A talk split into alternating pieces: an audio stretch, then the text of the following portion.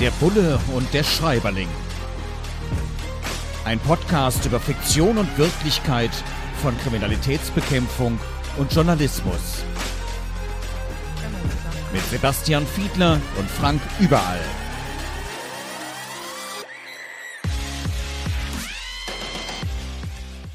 Herzlich willkommen zu einer neuen Ausgabe von unserem Podcast Der Bulle und der Schreiberling. Heute geht es um das Buch Ich will dir nah sein von Sarah Nisi, erschienen im BTB Verlag. Da geht es um einen Stalker, jemanden, der in einem Fundbüro arbeitet und naja, je nachdem, was er findet, Schlüssel beispielsweise, dann kann es auch schon mal sein, dass er nach Hause kommt, dass er jemandem nah sein will. Ein wirklich spannender Psychothriller.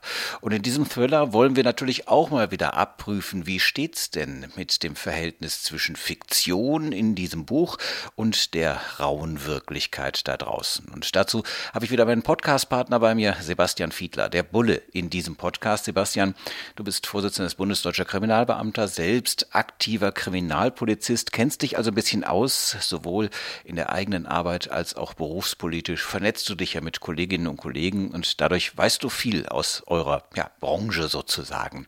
Jetzt wird an einer Stelle in diesem Buch Ich will dir nah sein beschrieben, dass es ein Verhör gibt und dass dann etwas skeptisch gefragt wird nach einem einschneidenden Erlebnis.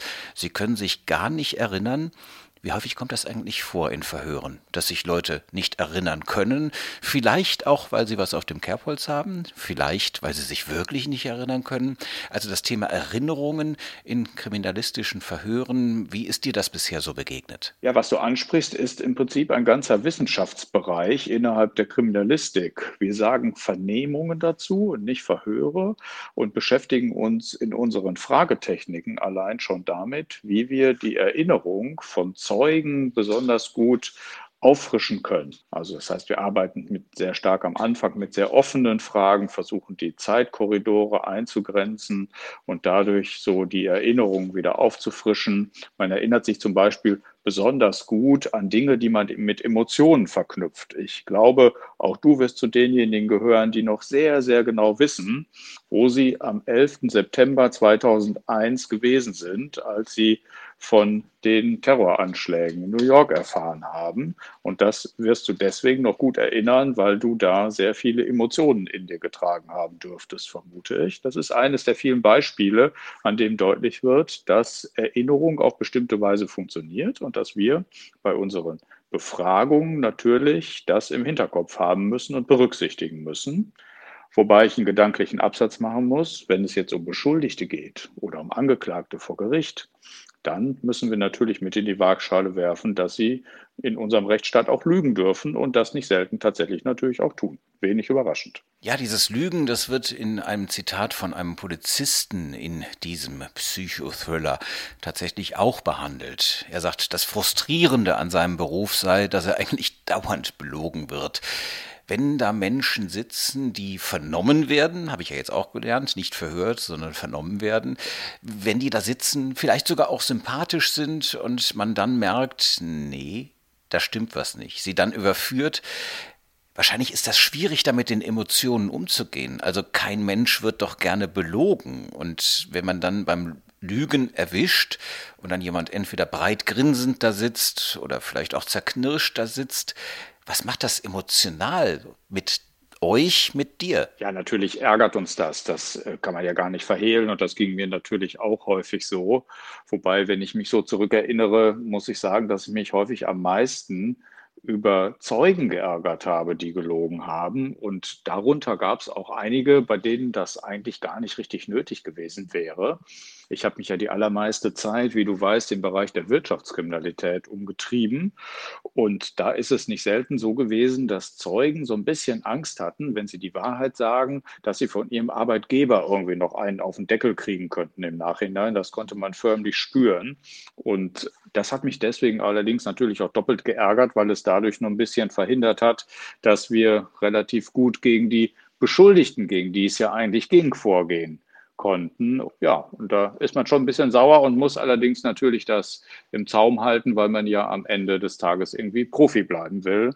Aber ich gehe mal ganz fest davon aus, dass das euch ja nun nicht fremd ist, euch Journalistinnen und Journalisten, und dass ihr bestimmt hin und wieder dann auch eben auf Fakten stößt, auf entsprechende Dokumente, die dann am Ende vielleicht euch auch nahelegen, dass jemand, den ihr interviewt hat, vielleicht das mit der Wahrheit nicht so genau genommen hat. Ja, das passiert mir ziemlich regelmäßig. Also man kann sagen, bei dem, was uns vor allem auch von Menschen zugeschickt wird, wo wir angerufen werden, wo wir auf die Spur gesetzt werden sollen, da kann man sagen, naja, höchstens die Hälfte der Fälle hat dann tatsächlich auch einen Wahrheitsgehalt. Also da gibt es Menschen, die von wildesten Dingen berichten, dass die Sicherheitsbehörden bei ihnen das Trinkwasser vergiften würden oder ähnliche Dinge.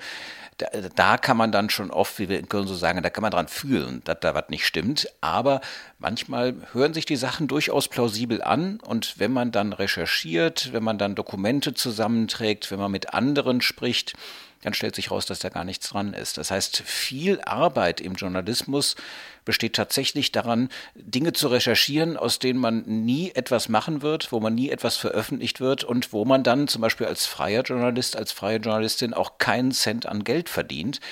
Und den Menschen dann manchmal sagen zu müssen, auch wenn sie vielleicht eine wirklich spannende Geschichte haben, du, ich kann mich da jetzt wirklich einfach nicht drum kümmern, ich habe die Kapazitäten nicht, das frustriert dann auch oft. Und da wird dann auch oft geschimpft, dass man ja seinen Job gar nicht professionell machen würde. Naja, aber wir brauchen halt auch die Ressourcen und eine wichtige Ressource ist in dem Zusammenhang auch Zeit. Wir sprechen über ich will dir nah sein, ein Psychothriller von Sarah Nisi. Und da geht es unter anderem dann auch darum, dass ähm, ein Fall zwar möglicherweise gelöst werden könnte, aber die einzige Zeugin, der einzige Zeuge ist ein Kind. Und da heißt es vor Gericht, Aussagen von Kindern, naja, das ist nicht sonderlich glaubwürdig. Wie ist das eigentlich tatsächlich in der realen Welt mit Aussagen von Kindern, von Minderjährigen, also auch von recht jungen Kindern, sagen wir mal so 10- bis 11-Jährige, kann man diese Aussagen, wenn es um ein Kriminalitätsdelikt geht, vielleicht sogar ein Kapitaldelikt vor Gericht überhaupt verwenden? Ja, das kann man nicht nur, sondern das muss man sogar, denn es gibt so eine UN-Kinderrechtskonvention, die das unter anderem neben vielen anderen Regelwerken natürlich festschreibt. Etwas anderes ist es aber natürlich, wie die Glaubwürdigkeit eines Kindes dann vor Gericht von einer Richterin oder einem Richter bewertet wird. Da wird es im Zweifel dann eben etwas komplizierter und unter Umständen wird dann auch ein Kinderpsychologe hinzugezogen, um entsprechend bewerten zu können, was das Gericht an welchen Stellen, in welchen Sequenzen möglicherweise mit den Aussagen eines Kindes anzufangen hat. Man muss allerdings natürlich dazu sagen, dass gerade die Anhörung von Kindern eine ganz, ganz besondere Expertise erfordert und das steigert sich nochmal, wenn die Kinder, die als Zeugen auftauchen, auch noch Opfer zum Beispiel einer Gewalttat sind. Dann wird es nochmal ein bisschen komplizierter, weil wir auf der anderen Seite natürlich auch wollen, dass dem Kind geholfen wird, dass es zum Beispiel in eine Therapie kommen kann. Und deswegen haben wir immer sehr, sehr viele unterschiedliche Dinge im Blick zu halten.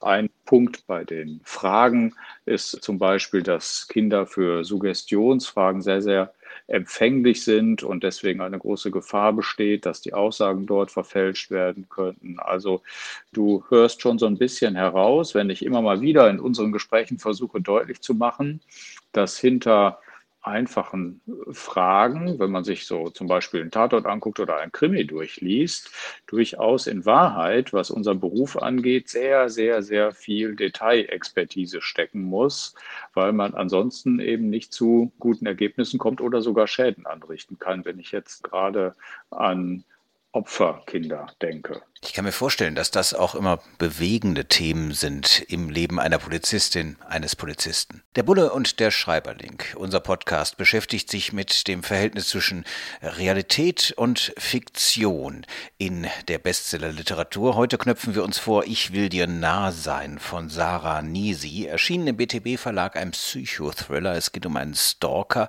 und es geht auch darum, dass ein Polizeibeamter dann irgendwann mal in Ruhestand geht und es dann so ein bisschen auf den Fluren heißt, hey, der letzte Fall, der letzte Fall, den man bearbeitet, der hat immer Nachwirkungen. Man grübelt dann, wenn man in den Ruhestand geht, gerade über diesen letzten Fall immer noch mal unglaublich nach, zumal wenn man ihn nicht gelöst hat. Aber auch wenn man ihn gelöst hat, das ist das, was hängen bleibt. Unterstellt die Autorin hier, Sarah Nisi. Sebastian, du hast auch mit vielen Menschen gesprochen, die in Ruhestand gegangen sind. Als Gewerkschaft werden die dann auch gerne schon mal verabschiedet vom Bund Deutscher Kriminalbeamter. Wir haben hier an der Stelle in diesem Podcast schon mal darüber gesprochen, über die Erfahrungen, die man so gesammelt hat. Wie ist denn das? Der letzte Fall, ist der wirklich was Besonderes im Leben einer Polizistin, eines Polizisten? Ich glaube schon. Und ich glaube, es ist ein bisschen so wie die letzte Fernsehsendung eines Moderators oder der letzte Artikel eines Journalisten. Ich glaube schon, dass der letzte Fall ein Stück weit hängen bleibt. Das hängt natürlich ein bisschen davon ab, ob er überhaupt abgeschlossen werden konnte oder ob er noch weiter bearbeitet wird. Dann wird die Kollegin oder der Kollege natürlich in der Folge verfolgen, was dann anschließend noch daraus geworden ist. Es gibt viele Fälle von frisch pensionierten Kollegen. Einer fällt mir gerade ein, wo sich das natürlich auch ein bisschen überschneidet, weil du sehen musst, selbst selbst wenn jemand, ich habe jetzt gerade einen Leiter von Ermittlungskommissionen aus dem Bereich Wirtschaftskriminalität vor Augen, der geht in Ruhestand, aber in seinem Ruhestand läuft dann noch die Hauptverhandlung. Und das heißt, er wird natürlich dann auch noch als Zeuge, als Pensionär in dem Fall vor Gericht auftreten obwohl er natürlich schon eigentlich in Ruhestand ist. Also deswegen gibt es noch so ein bisschen überschneidende Punkte. Und du hast recht, wir sind ja gerade in einer Zeit, wo sehr, sehr viele Kolleginnen und Kollegen in Ruhestand gehen. Und deswegen kriege ich tatsächlich relativ viele solcher Berichte mit. Und es gibt immer auch wirklich ein weinendes Auge, sowohl bei demjenigen oder derjenigen, die in Ruhestand geht, als auch bei den übrigen, weil natürlich immer sehr viel Erfahrung mitgeht. Und wenn man sich die Fülle der unterschiedlichen Fälle anhört, die ja wirklich auch sehr, sehr spannend sind im Detail, dann merkt man erst, wie viel Erfahrung und wie viel Jahre an Erfahrung denn so in einer recht kurzen Zeit gerade in den Ruhestand gehen. Ich bin mal gespannt, wie es uns gelingen wird, das anschließend nachzufüllen, zu kompensieren, diesen Verlust an Erfahrungswissen. Es geht darum, Recht zu sprechen, dann möglicherweise zu sanktionieren, also zu bestrafen. Es geht aber auch um die andere Seite, nämlich die Angehörigen der Opfer von beispielsweise Mord oder Totschlag.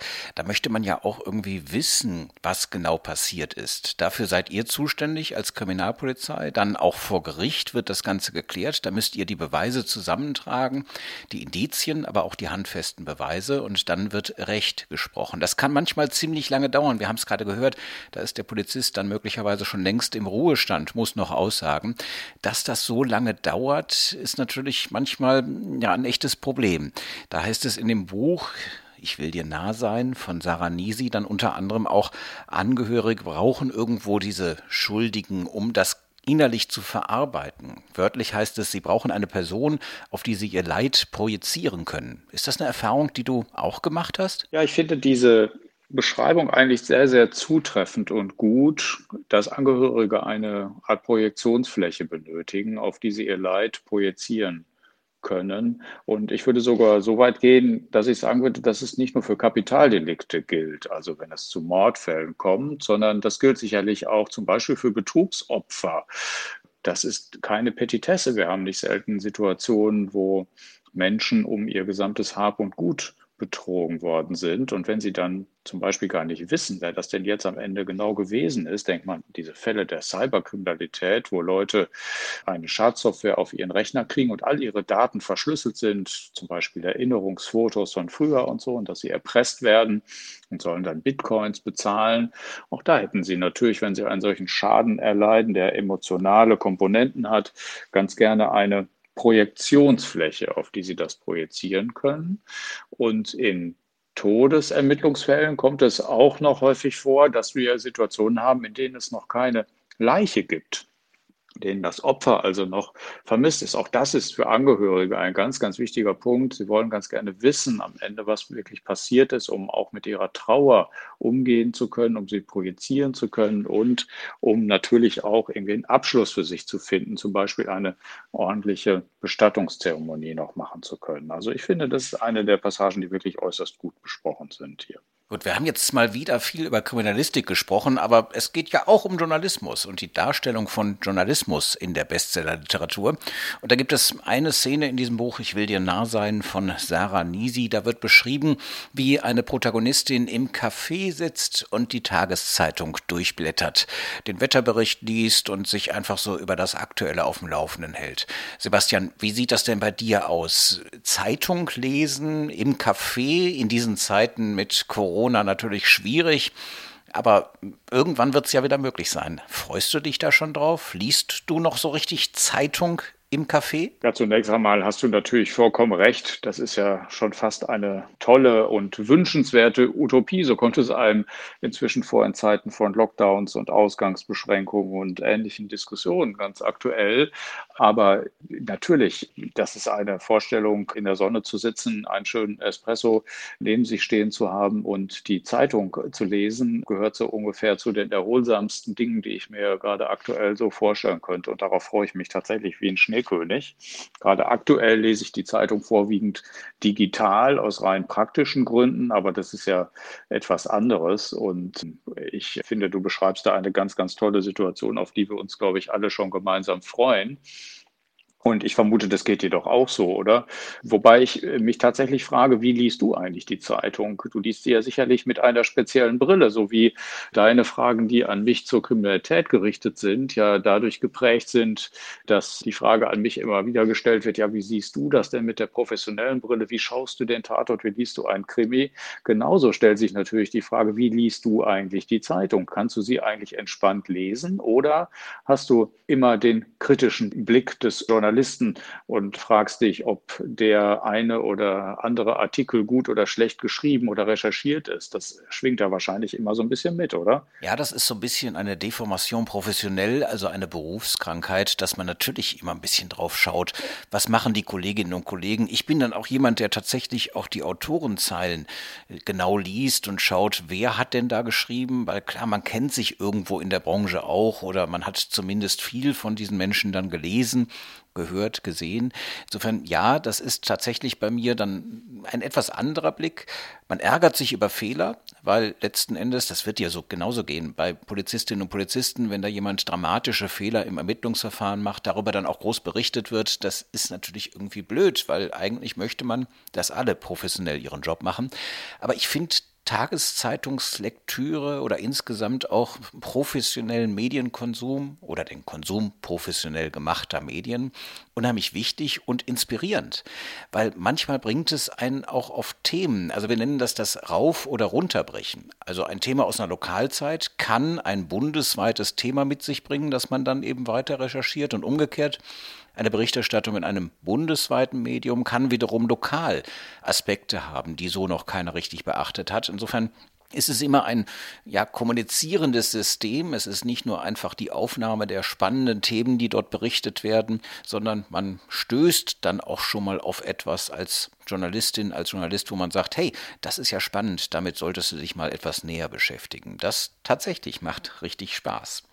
In diesem Buch ich will dir nah sein von Sarah Nisi, über das wir heute sprechen. Da heißt es dann auch an einer Stelle, dass alte Filme auftauchen, alte kurze Filmaufnahmen aus früheren Zeiten. Da gibt es natürlich relativ wenige. Filmbänder waren das dann damals noch, also alles nicht digital. Und sehr alte Filme, die dann plötzlich präsentiert werden, das ist journalistisch unheimlich spannend, solche historischen Dinge zu sehen. Ja, aber es gibt auch historische Krimis die natürlich auch von den Ermittlungsmethoden, von den technischen Möglichkeiten ganz, ganz anders sind als heute. Guckst du eigentlich richtig alte Krimis und wunderst dich dann manchmal, wie die vorgehen? Ja, die gucke ich mir hin und wieder tatsächlich auch mal ganz gerne an, weil es mich natürlich zurückversetzt in eine andere Zeit, in der allerdings die Grundregeln der Kriminalistik ja im Prinzip auch schon gegolten haben. So waren die technischen Möglichkeiten halt noch andere. Bei alten Krimis gab es halt noch keine DNA-Untersuchungsmöglichkeiten. Aber den Fingerabdruck, den gab es da möglicherweise eben auch schon, je nachdem, wie alt der Krimi jetzt so gerade ist. Also das kriminalistische Denken ist ja eigentlich das, was sich so als roter Faden durch einen Krimi zieht. Da kann man sich, glaube ich, schon in eine vergangene Zeit einmal entführen lassen, Das kann ich auch genießen und dabei ruhig abschalten, ohne dass ich bei jeder Gelegenheit tatsächlich immer so gleich die Parallele zum realen Berufsleben ziehe. Ja, aber das machen wir hier, damit andere abschalten, sich ein bisschen zerstreuen, aber auch informieren können in unserem Podcast, der Bulle und der Schreiberling. Schaltet nicht ab, sondern wieder ein in 14 Tagen, denn dann kommt die neue Folge von Sebastian Fiedler, unserem Bullen, und von mir, dem Schreiberling Frank überall. Wir knüpfen uns das nächste Bestsellerbuch, den Krimi oder Thriller vor. Welcher das sein wird, das wird noch nicht verraten. Das gibt's dann in 14 Tagen. Folgt uns in sozialen Netzwerken, auf den Podcast-Portalen und Bleibt uns gewogen, wir freuen uns auf euch. Der Bulle und der Schreiberling. Ein Podcast über Fiktion und Wirklichkeit von Kriminalitätsbekämpfung und Journalismus. Mit Sebastian Fiedler und Frank Überall.